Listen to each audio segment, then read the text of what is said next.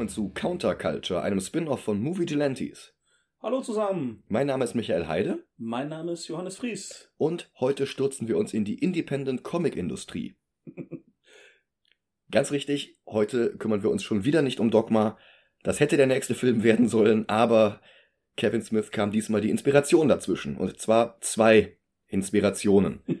Naja, und wahrscheinlich auch der Geldmangel, weil er wusste, dass Dogma teurer werden würde. Und nach Mallrats war er sich wahrscheinlich im Klaren, okay, so viel Geld gibt mir keiner im Moment. Das ist ein ausgezeichneter Punkt, ja. Inspiration Nummer eins war der Film Go Fish von Guinevere Turner.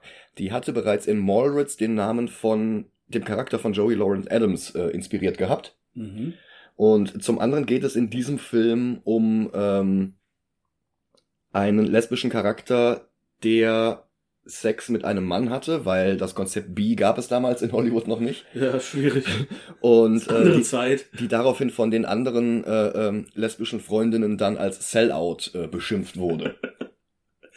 Das war Inspiration Nummer eins. Und Inspiration Nummer zwei war eben die Beziehung zu Jory Lauren Adams, die Kevin Smith nach Mallrats angefangen hatte zu daten. Und er hat später klargestellt, äh, ähm, das ist nicht eins zu eins übertragbar. Also Jory Lauren Adams hatte keine lesbische Vergangenheit, die hatte auch nie den Spitznamen Fingercuffs, aber sie hatte Das halt, würde ich auch sagen. Also. ja, aber er, er hat halt später äh, äh, den Bedarf verspürt, das klarzustellen. Weil es ist halt rausgekommen, dass, dass sie die Inspiration für den Film war. Und ähm, er wollte halt sicher gehen, dass die Leute das dann nicht zu Alle halten mich für eine Schlampe. Ja.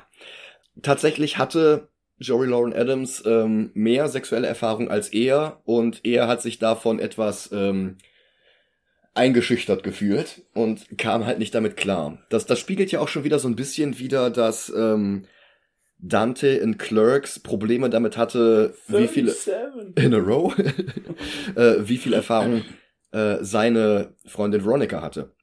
Ja. Also das scheint ja schon so ein Leitmotiv in. Kevin Smiths. Äh, Ja, Film muss man jetzt auch nicht überinterpretieren. Also ich finde, das ist äh, in den weiteren Werken taucht der Aspekt eigentlich nicht mehr so auf. Nee, das stimmt. Ähm, Das stimmt. Aber es ist halt interessant, dass von den drei ersten Filmen das gleich zweimal ja. auftaucht. Weil das ja tatsächlich auch einfach in der Realität oft so ist. Also es gibt ja jetzt wirklich diverse Männer, die damit überhaupt nicht klarkommen, wenn, wenn die Frau erfahrener ist. Also es gibt ja äh, auch absurderweise nach wie vor in, in weiten Teilen der menschlichen Kultur diesen Aspekt so, meine Frau muss Jungfrau sein. Ja, nee, ich, ich begrüße das, wenn die Frau Erfahrung hat. Also ich weiß nicht, ich habe das mal in irgendeinem ich, anderen ich Film. finde ähm, Augen, ich find Augenhöhe am besten. ja, klar. Aber, aber, ja, wenn es mehr ist, dann ist das halt so. ich weiß nicht mehr genau, welche Folge das war. Ich habe mal irgendeinen Film besprochen und habe dann halt auch gesagt, ähm, das kannst du vergleichen mit, mit ähm, einer Köchin. Wenn ich eine Frau date und ich verlange, dass die vorher noch nie gekocht hat, die keine Erfahrung hat, die keine Rezepte kann, ähm, wa- warum will ich das? Äh, die soll nicht für einen anderen Mann gekocht haben, äh, äh, die soll für meinen Gaumen kochen. Das, das ist totaler Unsinn. Ich will doch eine Frau, die kochen kann und ich will auch eine Frau, die weiß, was sie in sexueller Hinsicht möchte, was sie nicht möchte. Und, und äh, ja. Ja. also das, das, das bringt doch alles nichts. Ja, der Vergleich hinkt ein bisschen und nach wie vor gilt ja in der äh, westlichen Gesellschaft auf jeden Fall äh, äh, auch immer noch dieses Dogma, dass der Ja, Mann. das ist der nächste Film. you saw what I did there. ähm, das, das Dogma, dass eben der Mann die Frau zu befriedigen hat. Ja, natürlich, Also ich ja, Quatsch. klar. Wir sind uns einig darüber, dass das Quatsch ist. Ja klar, äh, aber klar das hat der der Gedanke.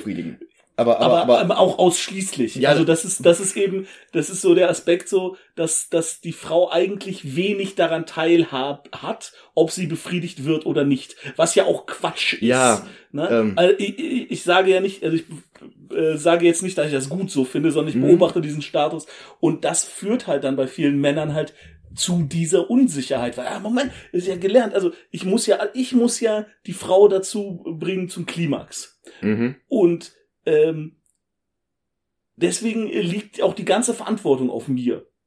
Und das, das führt dann halt wiederum zu dieser, zu dieser Annahme, ja, jetzt weiß die schon, wie viele andere das können und die waren dann vielleicht alle besser. Es ist, ist, äh, Minderwertigkeitskomplex auch. ja, Ja, aber wir schweifen zu sehr ab. wir schweifen massiv ab, ja. Äh, Tatsache ist, dass Smith erstmal diesen Film drehen wollte, Chasing Amy. Und äh, wie gesagt, da tauchen wir jetzt sehr tief in die amerikanische Independent-Comic-Szene ein, in die Smith zu diesem Zeitpunkt noch gar nicht wirklich selbst eingetaucht war. Also er hatte die ersten Kontakte geknüpft. Er hatte ja in Mallrats auch schon diverse Comic-Artists für den Vorspann rekrutieren können, die dann Pin-Ups für die einzelnen äh, Charaktere gezeichnet haben. Und ähm, ja, diese Kontakte, die, die äh, fließen hier wieder mit ein. Einige der Leute aus dem Vorspann aus Mallrats sehen wir diesmal vor der Kamera. Mhm. Aber äh, vielleicht sehen wir uns erstmal den Film an. Gute Dann können wir danach besser äh, weiterreden. Genau. Bis gleich. Und da sind wir wieder. Ja, da sind wir wieder. Als es damals nur die drei Filme gab, die ich auf meinem damals neuen Videorekorder rauf und runter geguckt habe, da schwankte ich ständig hin und her, ob Clerks oder Amy der beste von den dreien ist. Clerks ist raw, also der ist, der ist direkter, aber Chasing Amy, da war Smith halt schon erfahrener als Regisseur. Und die Performances sind um einiges besser. Clerks ist um Längen besser als Chasing Amy. Also ja, ich stimme dir zu, dass äh, Smith da ein erfahrener Regisseur war und die Performances sind, ja, sie sind besser. Äh, Andererseits, das muss man ja auch sagen, die Figuren in Clerks spielen ja fast alle mehr oder weniger einfach sich selbst, was dem Ganzen eine große Authentizität gibt. Hm. Ja, also das sind halt alles keine, keine in dem Sinne Schauspieler, die. Naja, also O'Halloran und, und ähm, Anderson schon. Das- Ja, schon, aber die sind schon relativ nah an ihren, an ihren, ja, okay, Anderson nicht so sehr, aber ich finde, also ich hatte, ich habe Chasing Amy jetzt auch lange nicht mehr gesehen Mhm. Und ich hatte tatsächlich ähm, so ein bisschen Befürchtung, dass der in manchen Aspekten ganz, ganz furchtbar gealtert sein könnte. Ja. Äh, Finde ich, ist er jetzt gar nicht so sehr. Also meine Sorge wurde dahingehend gar nicht so sehr Mhm. bestätigt, weil auch wenn die Wortwahl, ne, also das äh, F-Wort nicht fuck, wird halt wirklich echt viel benutzt. Ja. Ähm, äh, das, das D-Wort, also eine unschmeichelhafte Bezeichnung für eine homosexuelle Frau, wird auch echt Mhm. oft benutzt. Ja. Ähm, aber das ist halt, das ist halt die Wortwahl äh, und da bin ich immer noch so, ja mein Gott, ähm, wenn der, ähm, wenn die Intention rein ist, dann kann ich über eine veraltete Wortwahl dann auch mal hin und wieder hinwegsehen und da finde ich es eigentlich ganz okay. Aber ich, ich, also es ging mir auch immer so, dass ich immer gedacht habe, Chasing Amy sei so viel besser als Mallrats Mhm. und Clerks sehe ich da halt auch irgendwie außen vor. Ich find, aber ich fand den jetzt gar nicht mal so viel besser als Morris, weil Morris haben wir jetzt auch lange nicht mehr gesehen.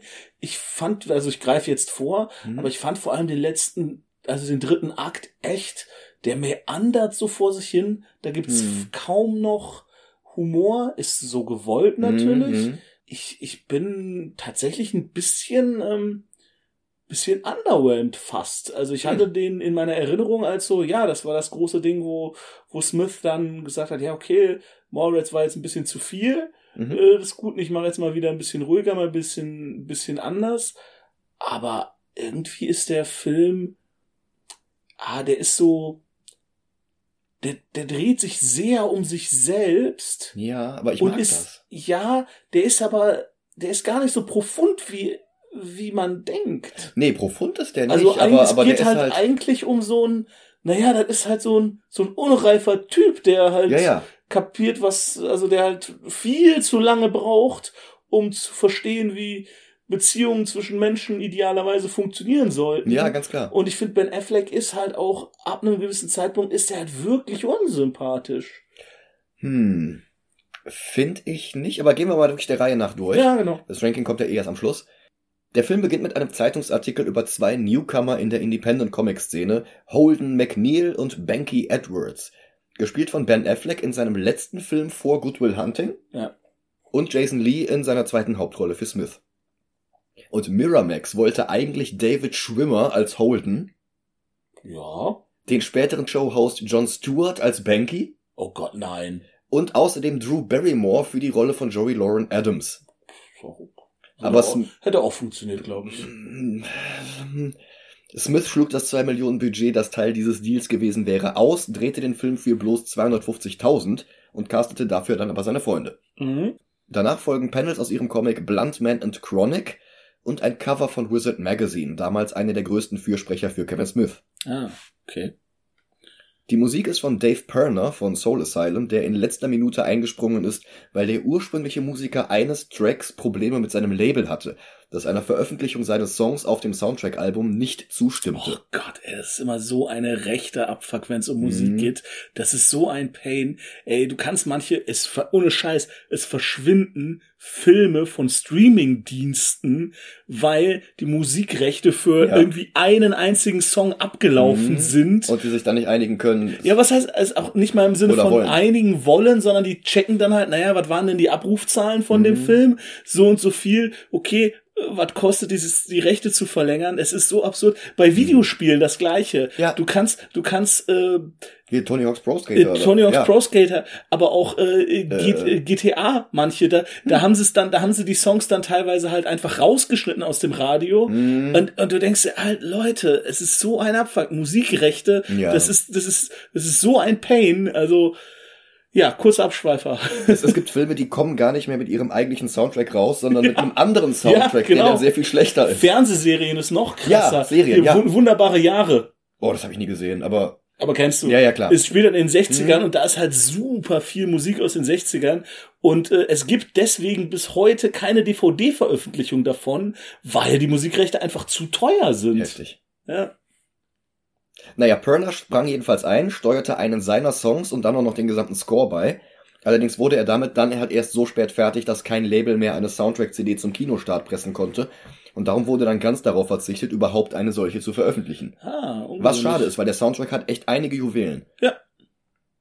Ja, hier äh, ist mir direkt aufgefallen, am Anfang relativ früh, The Impression That I Got von Mighty Mighty Boss Tones. Mhm. Äh, Run DMC.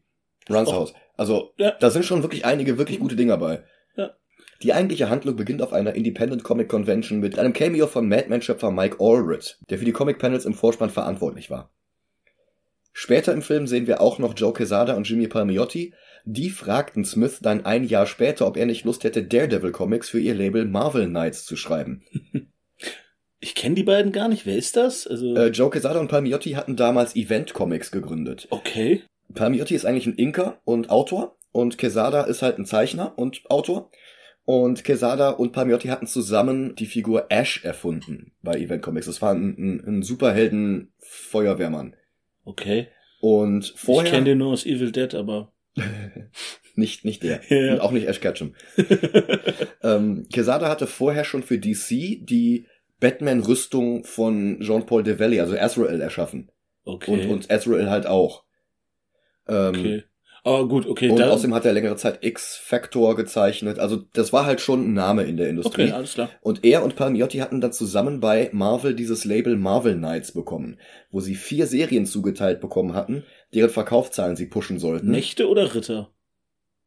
Äh, äh, Ritter. Okay. Marvel Knights mit K. Und ähm, dazu haben sie dann halt die Hefte outgesourced bekommen. Und die haben gesagt, okay, wir nehmen Daredevil, wir nehmen Inhumans, wir nehmen Black Panther und wir nehmen ähm, Punisher. Und wir versuchen die wieder ins Gespräch zu bringen. Also mit, mit guten Autoren und guten Zeichnern und da dann halt wieder was zu pushen. Und ähm, ja, Smith war dann halt eben der Autor für Daredevil. Äh, Quesada selber hat das gezeichnet Mhm. und Palmiotti hat's geinkt. Und ist das ein guter Lauf? Also so gute, gute Storylines? Es ist nicht so gut gealtert, weil sie halt unter anderem Karen Page fridgen und ähm, es, es gibt einen, einen Villain-Reveal am Ende, der ist etwas underwhelming, wenn du ein reiner Daredevil-Fan bist und Okay. nicht Fan des Marvel-Universums als Ganzes. Aber äh, ich habe es damals sehr geliebt und es war halt auch immens erfolgreich. Okay. Und das war vor allen Dingen der wirkliche Durchbruch für Smith als Comicautor. Der hatte zwischen Chasing Amy und Daredevil ein einzelnes Clerks-Comic für Onipress geschrieben, aber nach Daredevil war er halt dann wirklich ein Name. Also Verstehe. Wizard Magazine hatte dann halt auch ihn richtig gepusht und Miniserien und Runs an Green Arrow, Batman, Spider-Man und Black Cat und naja, jede Menge View Askew Material folgten. Writer-Artist Matt Wagner ist nicht in diesem Film, aber er und seine Comics finden mehrfach im Film Erwähnung. Zum Beispiel auf dem Wizard-Cover, das am Vorspann gezeigt wurde. Und in Holdens Wohnung hängt später ein Cover von Wagners Serie Grendel, über die ich in Folge 186 von Movie Vigilantes ein paar Worte verloren habe. Wagner hat später die Cover für Smiths Green Arrow Comics gemacht. Mhm. Und Smiths alter Ego in diesem Film, Holden, war 1997 schon etwas erfahrener im Comic-Business als Smith selbst. Sein größter Fan wird gespielt von Ethan Suplee aus Mallrats. Und auch Scott Mosier hat seinen kurzen Cameo, in dem er dem Inka Banky vorwirft, er würde einfach nur abpausen, was Holden gezeichnet hat. You're a tracer. Your mother's a tracer. Ben Afflecks Bruder Casey stimmt ihm zu und Banky geht Mosier an die Gurgel und bezeichnet ihn als Cockknocker.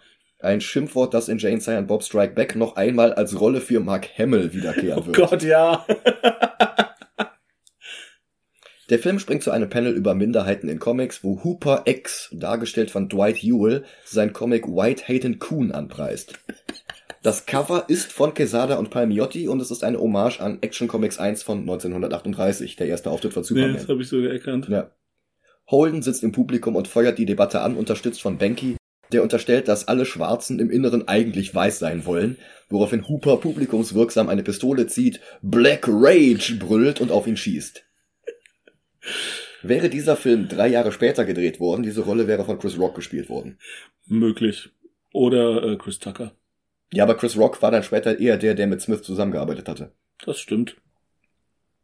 Die Unterhaltung verlagert sich in eine Kneipe, die Diskussion verlagert sich auf die Frage, ob Archie und Jacket eigentlich schwul sind, und Holden flirtet mit Alyssa. Die beiden spielen Darts und streiten freundlich und wenn man weiß, dass Adams im Grunde sich selbst spielt und Ben Affleck einen fiktionalisierten Kevin Smith, dann wird klar, warum die Szene so realitätsnah rüberkommt. Sie verabschiedet sich und er starrt ihr sehnsuchtsvoll hinterher. Am nächsten Tag inkt Banky die Zeichnungen von Holden, beziehungsweise eigentlich schon wieder die von Mike Allred. Hooper ruft an und lädt Holden in eine Bar ein, wo er hinter der Theke steht. Alyssa wird auch da sein. Banky will sich dranhängen, aber Holden besteht darauf, dass er und Alyssa am Vorabend einen Moment geteilt hatten. Banky kommt trotzdem mit. Holden will wieder mit ihr flirten und Hooper will ihm vorher noch etwas sagen. Holden fragt nur, ob sie einen Freund hat. Hooper sagt nicht direkt und Holden will gar nicht noch mehr hören. Ein Fehler. Ein wenig. In der Bar unterhalten sich die beiden über ihre gemeinsame Heimat New Jersey. Alissas beste Freundin hatte mal Sex mit einer Toten in der Toilette vom Quickstop und eine andere Freundin starb im Swimmingpool. Jetzt, wo die ersten der beiden Anspielungen auf Clerks und Mallrats aus dem Weg sind, kann die eigentliche Handlung weitergehen. Eigentlich, also es ist, es ist super und es ist auch nur so eine Referenz, aber wenn man drüber nachdenkt, eigentlich müssten ganz viele Leute aus dieser Stadt müssen eigentlich komplett durch und völlig traumatisiert sein und, und eigentlich in irgendeiner ähm, Institution, äh, ich kann kein Deutsch mehr, institutionalized. Also eigentlich müssen Sanatorium. Sanatorium, danke, genau. Also eigentlich müssten die alle komplett kaputt sein, nach dem, was denen passiert. So, meine beste Freundin ist im Swimming Swimmingpool ertrunken, meine zweitbeste Freundin ist in einem Irrenhaus. So, hm. Ja. Die Band auf der Bühne kündigt jetzt an, dass Elisa zwar mittlerweile als Comiczeichnerin durchgestartet ist, aber dass sie eigentlich auch eine hervorragende Sängerin ist und das Publikum klatscht und jubelt sie ans Mikrofon. Tatsächlich legt sie eine etwas schiefe, aber leidenschaftliche Performance hin, gewidmet Someone Special Out There. Holden fühlt sich angesprochen. Ich äh, muss ganz ehrlich sagen, wo du jetzt gerade sagst, schief gesungen. Ich war erstaunt, dass die so eine brauchbare Singstimme hat und tatsächlich ganz gut singen kann, weil darauf haben wir bis jetzt noch nicht eingegeben, Mhm. äh, sind wir bisher noch nicht eingegangen. Die hat ja schon eine sehr quäkige und eigentlich Hollywood extrem untypische Stimme. Also Mhm. ähm, jetzt nicht unangenehm, aber schon so, okay, das sticht heraus. Und dann war ich erstaunt, dass das so gesungen eigentlich so so gut klang. Also war schon cool. Ja. Banky kommt zu ihm und grinst ihn an. Er hat zwar noch nicht angefangen, eins und eins zusammenzuzählen, aber zumindest macht er sich keine Illusionen, Holden und Elisa könnten zusammenkommen. Vor ihnen in der Menge steht Kim, gespielt von Carmen Lee, der damaligen Ehefrau von Jason, über die hatte ich in der Folge zu Mallrats schon ein bisschen gesprochen. Hm. Nach dem Lied zeigt Elisa mit dem Finger ins Publikum und Holden fühlt sich angesprochen, aber tatsächlich geht sie dann auf Kim zu und die beiden küssen sich leidenschaftlich. Und das geht weiter, als sie alle zusammen an einem Tisch in einer Nische abseits der Tanzfläche sitzen. Ja, das war noch viel, das ist noch viel besser. Du hast da in dem Moment hast du äh, gerade äh, Notizen gemacht. Das Grinsen von von Banky. Äh, Banky an der Stelle, wo sie noch da stehen, also Mhm. nicht in der Sitzecke, ist so grandios. Ja, es das ist ja nicht dieses so Grinsen, weil er- Er fantastisch. sich ja im Raum Genau, um, er und dann halt genau überall überall küssende lesbische. Pärchen. Er, er rafft halt, in was für einem Club sie eigentlich sind. Nice. Ja, das ist halt wirklich noch mal lustiger, wenn du weißt, dass das eine seine Frau ist. ja, es ist richtig gut. Als Kim mal kurz vom Tisch weggeht, kommen Elissa und Banky ins Gespräch, vergleichen ihre sich beim Sex zugezogenen Wunden wie in Der Weiße Hai oder Lethal Weapon 3 und Holden fühlt sich immer mehr wie das fünfte Rad am Wagen. Diese Wundenvergleichsszene war eigentlich schon für Mallrats geplant gewesen, aber Universal verlangte, dass Smith sie rauslässt, also hat er sie jetzt hier eingebaut. Ja, ist okay. Am nächsten Tag haben Holden und Banky einen Termin bei ihrem Publisher und Holden schmollt immer noch. Banky überlegt laut, ob Elissa vielleicht einfach nur mal richtig durchgefickt werden müsse und der Monolog war damals schon unfassbar schlecht und ist auch nicht gut gealtert. Allerdings kann man die Szene noch damit entschuldigen, dass Banky extrem naiv ist und nicht für Kevin Smith spricht. Eine Entschuldigung, die im weiteren Filmverlauf allerdings nicht mehr besonders gut zieht. Nicht so wirklich, nee. Der Publisher ist Jim Hicks, ein weiteres Mitglied des allesamt von Brian O'Halloran gespielten Hicks-Clans. Er und sein Assistent Matt Damon schlagen vor, dass Holden und Banky eine Zeichentrickserie aus ihrem Comic Bluntman und Chronic machen. Ja. Das sind bestimmt Iren, diese Hicks. Weil, wegen O'Halloran, oder? Nee, weil, weil es einfach so viele sind. Ach so. Weil, weil kat katholische Iren, die haben auch immer 40 Brüder und so. Ja, das, das ist so ein Saarlandwitz, ne? Ja, Ja, schon. okay. Danach taucht Elissa plötzlich bei Holden auf und die beiden gehen spazieren. Auf einem Spielplatz unterhalten sich die zwei über seine Vorurteile und Fehlschlüsse über Sexualität und die Szene ist besser als der Banky-Monolog vorhin und vor allem lebt sie von Joey Lauren Adams frecher Performance. Ja. Ich finde, das ist tatsächlich, also diese Spielplatzszene ist die am besten gealterte und auch irgendwie schlüssig nachvollziehbarste ähm, Szene, wo es halt um, um Sexualität und Beziehungen geht Mhm. und Selbstfindung, weil ja, sie geht das halt alles extrem sachlich und vernünftig an und das ist äh, und ja, ähm, Holden stellt halt auch Fragen, die man so jetzt nachvollziehen kann, die halt nicht so so ähm, verbohrt wirken oder so, Mhm. sondern man glaubt ihm in dem, in dem Moment, nee, der, das sind halt Dinge, über die hat er sich noch nie Gedanken gemacht. Ja. Es ist Ja. jetzt nicht so, dass er, dass er irgendwie so erzkonservativ und so, also, also, sondern Mhm. nee, der hat da ehrlich einfach noch nie drüber nachgedacht. Ja. Und dadurch wirkt er an dieser Stelle auch nicht so, ja, nicht so ähm, unsympathisch. Ja. Und es ist halt auch eben nicht einfach nur so ein 90er Jahre TV Sitcom Level, Genau, genau. was du vielleicht mit David Schwimmer gehabt hättest. Möglich. Ja. Danach sind Holden und Banky am Bahnhof, weil sie mit dem Zug zu einer weiteren Convention müssen, nach Boston, wo Affleck ja eigentlich herkommt. Banky packt seine gesamte Pornosammlung ein und verstört damit einen kleinen Jungen, dem er ein Heft zeigt, in dem eine Frau und ein Pferd Dinge tun, die kein kleiner Junge sehen sollte und im Grunde auch sonst niemand. Oh Gott. Das hat übrigens keine Konsequenzen für Banky oder für irgendjemand anderes in diesem Film. Naja, für den Jungen wahrscheinlich. Ja, aber man sieht's ja nicht. Keine sichtbaren Konsequenzen. Vom nächsten offiziellen Telefon aus telefoniert Holden mit Elissa und beschließt kurzfristig nicht mit nach Boston zu fahren. Die Signierstunde kann Banky auch alleine machen. So in jeder Hand ein Stift oder so. Jon Tracer. Stattdessen geht er mit Elissa zu einer Spielhalle, wo die beiden Skee-Ball spielen. Ein Motiv, das Smith auch in Dogma noch einmal aufgreifen wird. Ähm, Weil Gott Skee-Ball spielt, als er ah, dann... stimmt, genau, ja, ja, in seiner, äh, als, als, ähm, aber nicht in, also nicht als Alanis Morissette, sondern als irgendwie alter Äh, Mann. äh, Harold aus Harold und Maud. Genau. Ja. Ja. Die beiden verstehen sich immer besser. Holden backt ihr sogar eine Torte in Form einer nackten Frau zum Geburtstag und ständig albern die beiden herum und lachen. Darunter leidet allerdings die Beziehung zwischen Holden und Banky, der seinem Freund vorwirft, dass sie ihn umprogrammiert, bloß weil Holden nicht mehr möchte, dass Banky homophobe Schimpfworte im Alltag benutzt. Ja, Woraufhin Banky ihm eine Skizze einer Kreuzung malt. In der Mitte liegt ein 100-Dollar-Schein und in den vier Ecken sind eine freundliche Lesbe, eine männerhassende Butch-Lesbe, der Weihnachtsmann und der Osterhase. Und wer kommt als erstes am Geldschein an? Holden zögert und Banky brüllt ihn an, dass es natürlich die Männerhasserin ist, weil die anderen drei nicht existieren würden. Die Szene ist nicht gut nee, gealtert. die, die ist auch wirklich unangenehm, weil er natürlich irgendwie, die Pointe schleicht sich halt auch so mit äh, Scheppern äh, an und du hörst sie halt vier Kilometer gegen den Wind. Ja. Also es ist, ja, ist auch, es ist auch schlecht geschnitten, weil man sieht halt wirklich dass äh, irgendwer anderes halt zeichnet und dann gibt's halt den Umschnitt, wie Banky da steht und auf dieses Papier guckt, auf dem er wahrscheinlich einfach hin und her kritzelt. Mhm. Äh, und es ist halt, es ist wirklich keine, also es ist nicht gut gealtert inhaltlich, aber technisch auch eine der schwächsten Szenen des Films. Ja, ich finde auch insgesamt, ähm, dass der Schnitt etwas zu wünschen übrig lässt. Du hast teilweise Leute, die sich gegenseitig ins Wort fallen und zwischen dem Wort des einen und dem Einwurf des anderen sind halt ein paar Frames zu viel Pause. Ja, ja. Also das, das, das connected nicht so ganz, wie es soll. Ja, also da ist halt typisch Schuss gegen Schuss, ne, Mhm. wie man das so macht, aber dann offenbar irgendwie beim Schnitt äh, die Timings ver verbaselt. Mhm. Aber ey, das muss man jetzt auch mal sagen, der Film sieht nach mehr als 250.000 Dollar aus. Ja, also auch damals auch schon. Also ich war Ja. echt erstaunt. Wir haben jetzt irgendwie die Criterion Edition auf äh, DVD geguckt Mhm. auf einer PS4, also jetzt nicht mal irgendwie eine schicke Blu-ray oder 4K. Und der Film sah wirklich, wirklich gut aus. Also Ja. sowohl was irgendwie äh, so Farben angeht bezüglich Color Grading. Mhm. Also der sieht nach, also der sieht nicht nach sechsstellig aus. Nee, echt nicht. Ja, also das ähm, ist schon cool. Ja. Der Streit eskaliert, als Benki die Frage aufwirft, was passieren wird, wenn Holden sich irgendwann entscheiden muss zwischen 20 Jahren Freundschaft und der sehr geringen Wahrscheinlichkeit, dass er irgendwann doch noch bei Alyssa landet. Und Holden platzt heraus, dass er Alyssa liebt.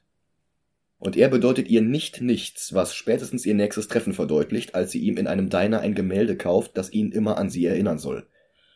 Im strömenden Regen fahren die beiden nach Hause, Holden hält den Wagen an und gesteht ihr seine Liebe. Seine echte, wahre, aufrichtige Liebe. Sie ist alles, was er jemals in anderen Menschen gesucht hat, und es tut ihm leid, aber er hält es nicht länger aus. Selbst wenn es ihre Relationship queert. Und Johannes, du hast das Verb to queer something nachgeschlagen. Magst du uns sagen, was es im Deutschen heißt? Versaubeuteln. das ist so absurd. ja. Ich finde, an dieser Stelle, meiner Meinung nach, kippt der Film irgendwie ein bisschen. Also ab da wird es irgendwie merkwürdig. Es ist halt weniger natürlich, weil ab Ja. jetzt das Ganze etwas verkrampft ist, damit der Plot funktioniert. Ja, genau. Ab jetzt wird es so, ja, ich meine, es wird dann ja auch später erklärt und begründet und so, ja, Alyssa ist halt eigentlich bi, Hm. Mhm. offenkundig. Auch wenn sie es nicht jemals sich selbst, genau, sie spricht es selber nicht aus. Äh, Sie ist halt bi, hat aber halt offenbar seit vielen, vielen Jahren nur Beziehungen zu Frauen geführt. Okay, geschenkt. Mhm. Aber ja, genau, also das ist, das ist so ein Did you read the script too? Moment. ja, schon. Und ja, Holden sagt ihr jedenfalls, dass er bereit ist, ihre wunderbare platonische Freundschaft bis hierhin aufs Spiel zu setzen, für die geringe Chance, dass sie ihn vielleicht auch lieben könnte, denn er braucht kein Gemälde aus einem Diner, um an sie zu denken. Sie steigt wortlos aus und läuft mit ausgestrecktem Daumen durch den Regen. Er steigt ebenfalls aus und läuft ihr hinterher. Sie beschwert sich, wie unfassbar ungerecht die Situation ist, in die er sie gebracht hat, bloß weil er sich in sie verknallt hat. Er sagt, wenn das nur simples Verknallen ist, dann würde er echte Liebe niemals aushalten können. Und das ist halt auch eine sehr schöne Line. ja, ja, das stimmt schon. Er geht zurück zum Auto. Als er die Autotür erreicht hat, hat sie ihn allerdings auch schon eingeholt und die beiden küssen sich leidenschaftlich im Regen. Am nächsten Morgen wachen die beiden auf Holdens Ausziehcouch auf, als Banky in die Wohnung kommt und vor Schreck seinen Kaffee fallen lässt. Holden setzt sich zu Banky auf die Stufe vor dem Wohnhaus und die beiden reden. Banky verrät ein paar creepy Fantasien über minderjährige Schulmädchen mit Schuluniformen Die man auch noch sieht, die auf der anderen Straßenseite Mhm. stehen. und auch das halt wirklich nicht gut gealtert. Vor allen Dingen nicht, wenn du weißt, wer diesen Film produziert hat. ja, ach so, ja, Dingsbums, der, äh, Weinstein. ja, natürlich. Ja. Äh, ja, Danach warnt Banky Holden, dass Holden nicht bereit ist für Elisas Vergangenheit und damit soll er Recht behalten. Auch Elisa stößt in ihrem Freundinnenkreis auf wenig Verständnis, als sie gesteht, mit einem Mann zusammen zu sein.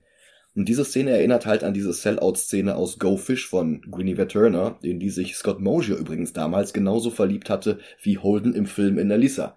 Und die das fertige Drehbuch vor dem Dreh gelesen hat und die offenbar alles abgesegnet hat.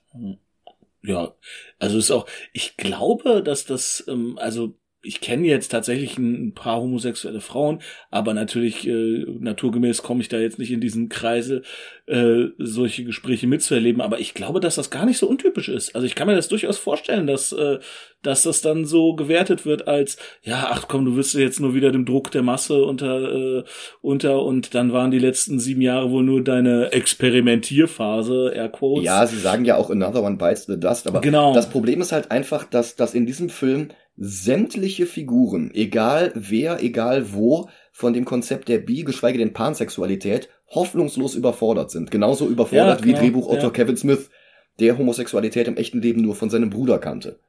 Ja, ja, also mittlerweile, also Stand 2024, was Mhm. ich so weiß, ist ja selbst dieses Konzept, diese Konzepte bi, pansexuell und all das, selbst das ist ja offenbar nicht ausreichend. Also mittlerweile sagen ja diese sämtliche Sexualwissenschaftler, Sexualität ist schlichtweg ein Spektrum und nicht nur, dass es ein Spektrum ist, das verschiedene Enden hat, sondern dass es sich im Lauf des Lebens auch einfach ändernd, Ja. ändern kann. Ich finde, das Spektrum ist halt zu zweidimensional. Ja, Du brauchst halt eigentlich noch eine zusätzliche Ebene für Ace. Du kannst ja, gut, dann machen wir halt drei Achsen, dann ist es halt ein XYZ-Spektrum, ne? Dann ja, gibt's, halt, vielleicht. gibt's halt noch mehr Ebenen. Mhm. Also, äh, das geht ja, und bleiben wir mal kurz bei der Sexualität und nicht bei der Geschlechteridentität, Mhm. weil dann, dann, macht- dann machen wir ein ganz anderes Fass auf. das ist halt so kompliziert. Ja, es ist genau, Ja. es ist halt eben Mhm. so kompliziert und deswegen, ähm, ja, das ist tatsächlich ein Problem der Geschichte, dass halt, äh, es gibt halt schwul, lesbisch und Hetero. hetero. Und dazwischen halt irgendwie offenbar, der Film er, er, erkennt an, dass es das gibt, aber er benennt es halt genau, wie du sagst, Mhm. gar nicht. Und äh, ja, also, also ich finde, ein wichtiger Aspekt ist halt, Aspekt ist halt auch, dass sich einfach die sexuellen Präferenzen eines Menschen im Lauf des Lebens ändern können und ganz wichtig, wieder mal, also erneut, also die sind nicht statisch. Es Mhm. kann sein, es kann absolut sein, dass jemand drei, vier Jahre ähm, komplett homosexuell lebt, dann lebt er drei, vier Jahre hetero, dann lebt er drei, vier Jahre ähm, bisexuell Mhm. und drei, vier Jahre wieder, also es, es gibt einfach diese, diese Schwankungen im, Mhm. im Lauf eines Lebens des, äh, der Ausprägung der ähm, sexuellen Präferenz eines Menschen. Ja, eine bisexuelle Freundin von mir hat mir mal gesagt, sie verliebt sich in Menschen und nicht in Geschlechtsteilen. Und Nee. das trifft's halt einfach. Ja. Du kannst ja nicht beeinflussen, in wen du dich verliebst. Ja, genau. Also es ist, Ja. ja. Ja. Was mich ein bisschen stört, ist, wie respektlos Smith teilweise mit diesem ganzen Thema umgeht. Ja, wobei ich da auch eher ähm, ehrliche Naivität und Ja, Unwissen ähm, an, anleben möchte als ähm, bewusste Ignoranz. Ja, aber es entschuldigt halt auch nur einen Teil. Ja, ja, ja. Das, also ich würde mal sagen, das entschuldigt gar nicht, Ja. aber das erklärt. Ja, ja. Ja. Ist halt, ja, ich meine, der Film ist ja 30 Jahre, fast 30 Jahre. 97, also ja, lange, lange ist nicht mehr. Ja, ähm, und ja, halt andererseits viele, zu viele Kontrollinstanzen und zu viel, glaubst du, dass wir das so sagen sollten, äh, zerstört halt auch die Kunst. Ja. Aber als nächstes fragt Holden halt Elisa bei ihrer nächsten gemeinsamen Nacht, ob er jetzt rumerzählen darf, dass sie die ganze Zeit nur einen harten Schwanz gebraucht hatte. Und sie quittiert das mit einem Kissen in sein Gesicht und dann endet die Szene. Und das, das ist halt diese Respektlosigkeit, die ich meine. Das, ja. das ist mein größter Kritikpunkt an Chasing Amy. Aber, äh, andererseits, an der Stelle jetzt auch in dem Wortlaut, it's just a joke. Ja, aber auch das, Jokes can hurt, ja. Ja. Also es geht halt darum, wie respektvoll so ein Joke sein kann. Und, und hier ist halt nichts an Respekt zu, zu merken. Also Smith geht hier halt genau mit demselben Elefant Weiß im Porzellanladen Ansatz ran wie an andere Themen in Clerks und Moritz. weiß ich nicht. Das ist ja im Prinzip ist da der Teil ist ja ein Callback, also innerhalb des Mhm. Films Ja, ja. ist das ja ein Callback von Banky. Holden. Nein, nein, Holden macht innerhalb des Films, er macht, man könnte argumentieren, dass er sich an der Stelle über Bankys Wortwahl lustig macht. ja, ja, aber es, Ja, ja, ich, ich sehe Ja. es. Ich, Hm. ich, ich sehe, was du meinst. Aber das ist halt eine, eine mögliche Lesweise. ja. Und dann kippt der Film halt tatsächlich. Denn am nächsten Tag zeigt Banky Holden Alisas altes Yearbook. Und sie hat dort den Spitznamen Fingercuffs. Und um den zu erklären, schneidet Smith zu einem Monolog von ihrem Mitschüler Coey London, gespielt von Smiths eigenem Cousin John William, der in späteren Smith-Filmen auch noch ein paar kleine Rollen hatte. Coey erzählt von dem Tag, an dem er und Rick Darris aus Clerks 1 einen Dreier mit Elisa hatten, bei dem Elisa von beiden gleichzeitig penetriert wurde wie eine Extensionshülse, im Englischen bekannt als Chinese Fingercuffs. Ja, bei uns hat die Fingerfalle. In Deutsch kenne ich auch das Spielzeug, das ist dieses, dieses Papierdings. Den, den Wikipedia-Link in die Shownotes gepackt. Ah, okay, alles klar. Extensionshülse, ich finde das so, so, total deutsch. Und Holden bekommt diese Szene jetzt nicht mehr aus seinem Kopf. Auch ein Gespräch mit Hooper kann ihn nicht beruhigen. Ein kleiner schwarzer Junge kommt dazu und will ein Comic von Hooper signiert bekommen und der zeigt auf Holden und sagt, das ist der Teufel, nimm dich in Acht. Das ist halt echt schön, wie unterschiedlich Hoopers öffentliches Image und seine wahre Persönlichkeit sind. Ja. Ist aber auch irgendwie ein ziemlicher Bruch, dass das dann so Andererseits, er ist halt auch irgendwie eine Welt vor Smartphones, ne? Vor, äh, Total. Also, das ging wahrscheinlich, ne? Also, Mhm. es war einfach, äh, so rumläufst, weil ja, wer soll denn beweisen, dass das, ey, ich habe hier Hooper X in der Schwulenbar gesehen Mhm. und er hatte eine lila Perücke auf. Aber- ja, ja, komm, wer- erzähl keinen Aber Quatsch. wer interessiert sich denn bitte für einen kleinen Zeichner eines winzigen Independent Comics? Krasse Nerds. Die dann wahrscheinlich eher selten in eine Schwulenbar gehen. Weiß ich nicht. In diesem, also ich kenne auch in der Welt des schwule Films. Nerds, also ja, so nicht. natürlich. Ja, ja. Ja, aber die Welt von Smith ist da tatsächlich etwas. In äh, der, in der Welt des Films, ja. ja, ja. Ja. Dann geht die Unterhaltung weiter und Hooper sagt, die Welt wäre besser, wenn alle Menschen einfach akzeptieren würden, dass ihre PartnerInnen vor ihnen sehr wahrscheinlich alles Mögliche mit anderen Ja. Leuten gemacht haben. Das ist äh, auch einer der wichtigsten Sätze des Ja, Films. ja. Vor So. allen Dingen dieses, die Welt wäre besser, Ja. wenn es so wäre, aber sie ist es halt nicht. Nee, nee. Die nächste Szene zeigt Smiths Liebe für Eishockey. Die Szene ist aber auch gleichzeitig eine verdammt transparente Metapher für das eskalierende Gespräch. Holden und Elisa sitzen auf den Zuschauerbänken und unterhalten sich. Holden erwähnt ihren Spitznamen Fingercuffs und das Gerempel auf dem Eis wird härter. Dann spricht er den Namen Rick Darris an und auf dem Eis wird gefoult. Die beiden reden weiter, das Gespräch kommt auch auf Coey und die Spieler auf dem Eis prügeln sich. Und dann erzählt sie die Geschichte, die Holden schon von Benke gehört hatte, und sie spricht aus, dass sie Rick einen geblasen hat, während Coey sie gefickt hat und einer der Spieler schlägt den anderen K.O. Naja, was heißt K.O.? Also ja, K.O., aber du siehst in Zeitlupe, wie die Faust auf dem Kiefer landet, ähm, das Blut, Blut spritzt, Mund, genau. der Mann landet mit dem Kopf auf dem Eis, das Blut läuft auf dem Eis, also das ist äh, im wahrsten Sinne des Wortes halt in die Fresse Mhm. und ähm, ja, kann man machen, kann man so inszenieren, kann man auch anders machen. Das ist halt extrem plump, aber ich kann auch auch nicht sagen, effektiv. dass die Metapher nicht funktioniert. ja, Ja, also, ja, ja, es Ja. Ist, ist effektiv, definitiv. Dann stürmt sie aus der Eishalle völlig zu Recht davon verletzt, dass Holden sie nicht einfach gefragt hat. Er rennt hinterher und sie zählt noch weitere sexuelle Erfahrungen auf. Und hier wird erst Gwen Turner erwähnt, ihre eigene Rolle in Mallrats, und dann Shannon Hamilton, seine Rolle in Mallrats. Holden tut jetzt so, als wäre er das Opfer in dieser Beziehung, weil sie das alles vor ihm geheim gehalten hatte, statt es ihm vor ihrem ersten Date zu beichten. Wie hat, er, hat er sich das denn vorgestellt? Der weiß ich auch nicht. so, so hier ist hier ist mein sexueller Lebenslauf. Ja, 40 Füll mal Seiten. bitte diesen Fragebogen Genau aus, so- bevor wir genau, uns daten. Genau, so liest du erstmal in Ruhe durch und ähm, hier ist ein Taschentuch, falls du eins brauchst. so, äh, Ja. ja. Die Szene erinnert extrem an Dante und Veronicas 37-Dialog, aber Affleck und Adams sind deutlich besser vor der Kamera als O'Halloran und Marilyn Gigliotti und auch Smith als Filmemacher hat einiges dazugelernt, wie auch Kameramann David Klein. Also ich finde, Dante ist irgend, irgendwie viel glaubwürdiger darin, dass er sich aufregt. Ich finde Dante aber auch viel steifer und, und Ja, aber, also ja, einerseits, aber das ist halt auch, ähm, ich finde das Overacting, was da Ben, F, ben Affleck an den Tag legt, der ist ja so richtig aufregt, der wirklich so, also, das ist halt irgendwie drüber. Also ich, Hm. ich, ich, ich fand's plausibler irgendwie. ja. Ich meine, es ist halt immer die Frage, was Kevin Smith wollte. Wollte er, dass wir, dass wir als Zuschauer ähm, Ben Affleck zunehmend ablehnend und zunehmend und das kann ich mir vorstellen, Mhm. dass er wollte, dass er praktisch aus einer eigenen aus seiner eigenen Biografie heraus, boah, ich war so ein Idiot, ich war so ein Trottel, ich war so ein Vollpfosten, ich will, dass die Zuschauer Hm. ähm, Holden auch für diesen Volltrottel halten, der ich war. Aus Ja. dem Aspekt heraus ist das, ja, ist besser.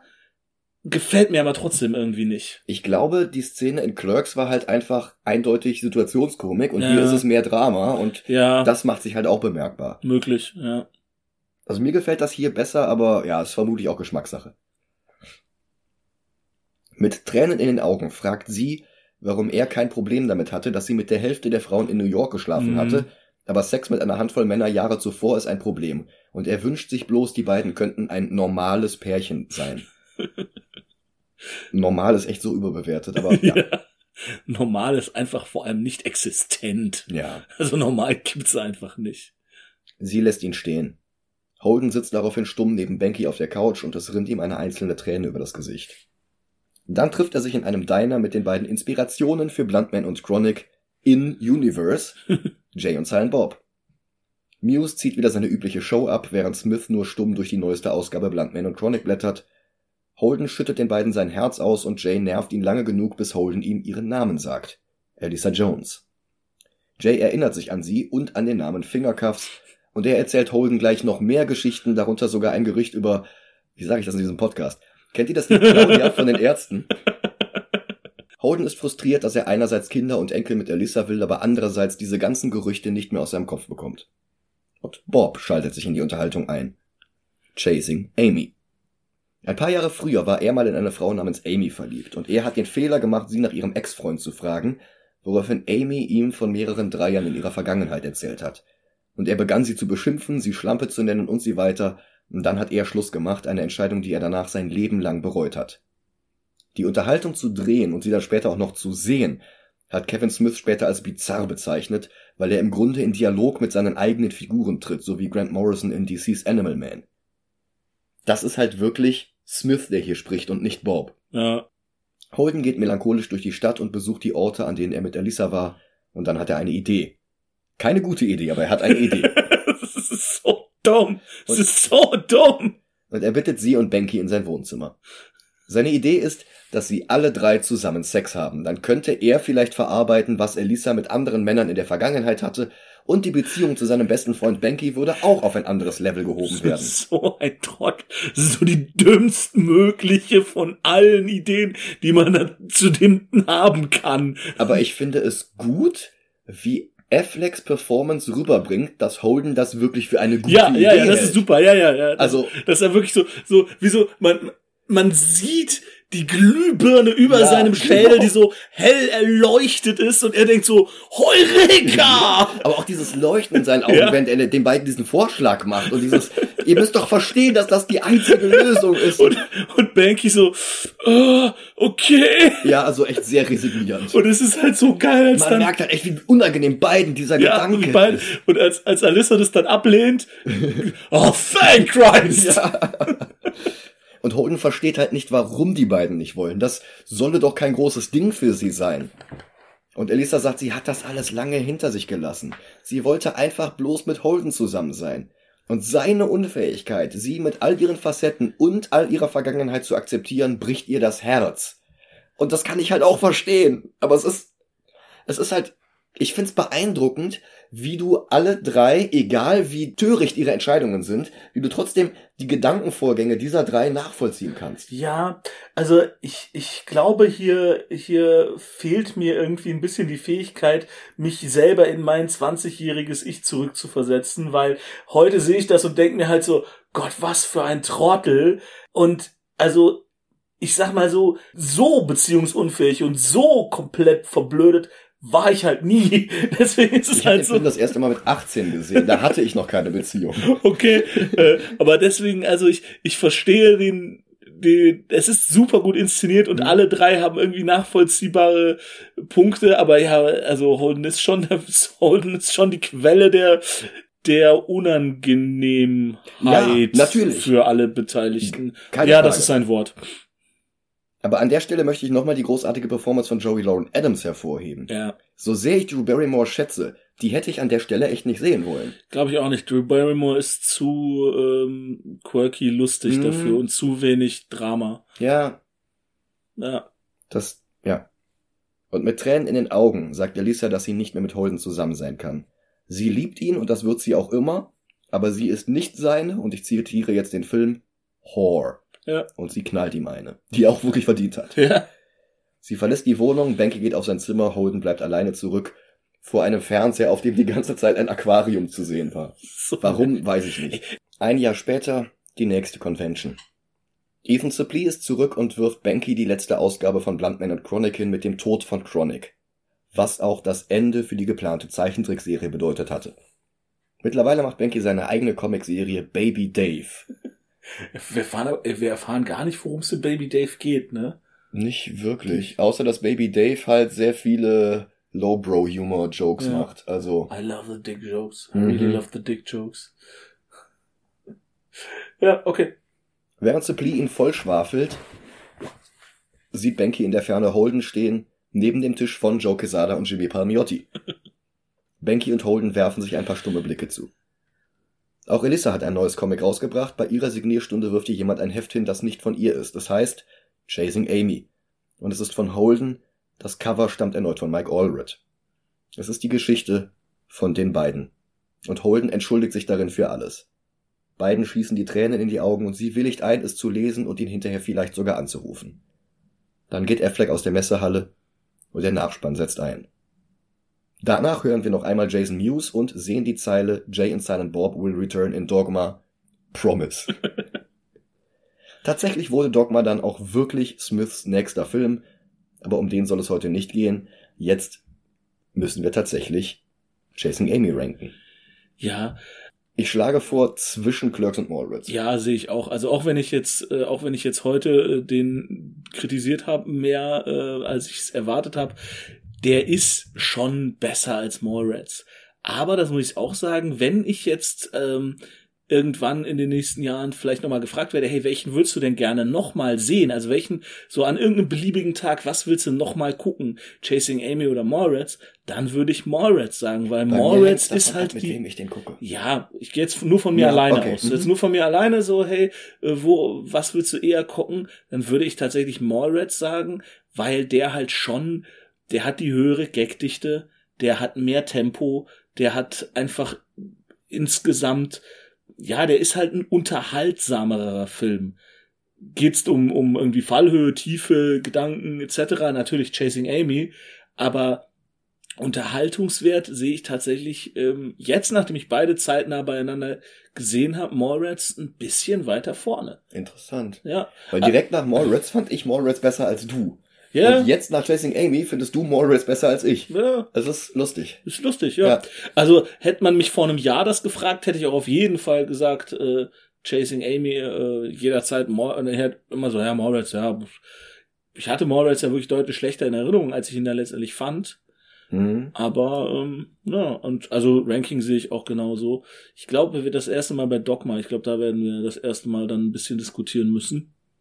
Das wird auf jeden Fall spannend. Ich bin schon sehr gespannt. Ja. Ähm, aber mal eine generelle Frage.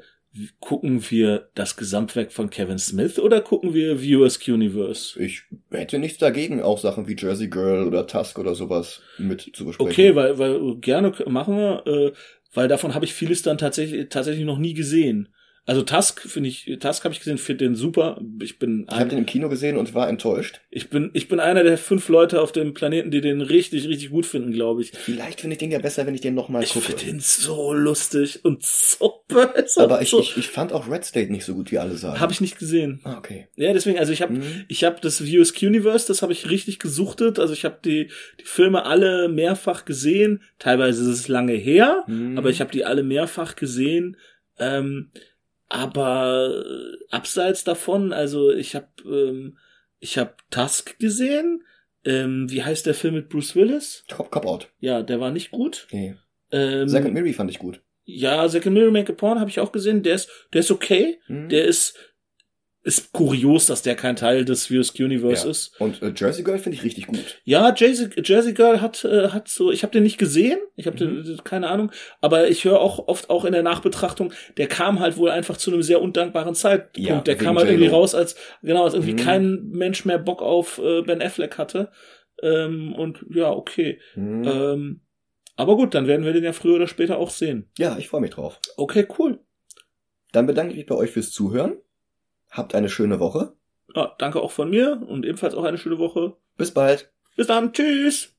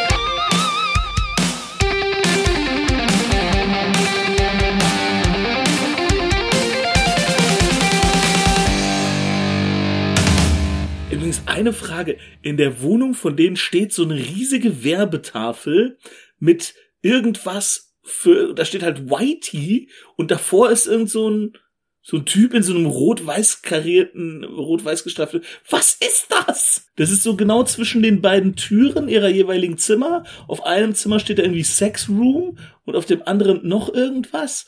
Weißt, weißt du, was ich meine? Das Sexroom habe ich gesehen, aber ich weiß gerade echt nicht, was Whitney- du mit Whitey meinst. Oder White, Whitney? Äh, äh, Such mal ein Bild von dem Apartment irgendwie kurz raus. Hier googelt der Chef noch selbst. So ein Bild von den beiden Türen von denen. Das ist eigentlich echt präsent. Ich finde halt gerade keinen Screenshot bei Google Bildersuche. Äh, pff, benutz mal Bing. Bing Bildersuche ist eh besser. Das sind auch noch die gleichen Bilder. Fuck, ich hätte das irgendwie während des Films hätte ich mal pausieren sollen. Ich, dich ich dachte, du hättest jetzt irgendwie sofort so, ja, ja, das ist eine Anspielung auf Comicbuch so und so, weil,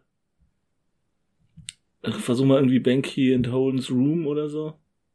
Nee, ich mach's mal ganz anders. Ich äh, öffne mal YouTube und gucke, ob ich die Szene finde. Ja, da, Mhm. Hier ist übrigens das, das Scrandle-Plakat von, von Matt Wagner. ah, okay. Spiel irgendwie mal mit zweifacher Geschwindigkeit ab. Also, Das ist doch eigentlich am Ende, wenn, wenn Banky auf sein Zimmer geht, dann sieht man das doch am besten, glaube ich. äh, Und das ist schon nicht mehr zu sehen. Ah, diese Schweine. Du siehst das aber auch in der Szene, wo sie am Anfang irgendwie zeichnen oder so. Das hat genau die andere Seite des Raums. ja. Da, genau. Was ist das? Äh, Das sieht man halt voll oft. ich habe keine Ahnung. Okay, vielleicht habe ich da jetzt auch einen riesen Fass aufgemacht, das ist so komplett irrelevant. Ich habe eine Theorie. Ja, Banky ist Banksy. das ist es. Deshalb wollte Google Docs auch immer den Namen in Banksy abändern. Ja, hm. Äh, vielleicht ist es komplett, weil, weil man das halt wirklich so oft sieht und oft, also die Stellen in so Filmen wird ja super selten ähm, Requisiten zufällig aufgestellt. Mhm. Also jedes Poster in jedem Filmhintergrund hat sich in der Regel der Regisseur was dabei gedacht. es sei denn, sie haben halt kurzfristig eine Location Genau, man wenn da kurz, nicht mehr viel dran genau, das, das Mhm. gibt's auch natürlich, aber das wird ja da jetzt nicht der Fall sein. Und ähm, also klar, vielleicht war das auch etwas, was einfach da stand und die hatten keine Zeit, es wegzuräumen, weil es groß und schwer war. Aber weil es halt wirklich so genau zwischen deren beiden Räumen ist. Aber ach komm, geschenkt. Äh, Wenn es jemand weiß, schreib's in die Ich Kommentare. weiß nicht, ist das ja irgendwie eine Betonwand oder, oder Gips oder irgendwie Ich sowas? weiß auch nicht, was Aber es ist. massiv. Ja, es ist richtig massiv. Man, und da, da, man sieht, da, da ist halt auch ein Mensch drauf. Ne? Also Hm, Man sieht es jetzt aus dem Winkel nicht so gut im Bildausschnitt. Ist auch super für ein äh, Audio-Konsummedium-Podcast, dass ihr hier äh, jetzt das sieht, äh, nicht seht, wovon wir reden. Egal. Zurück zum Skript.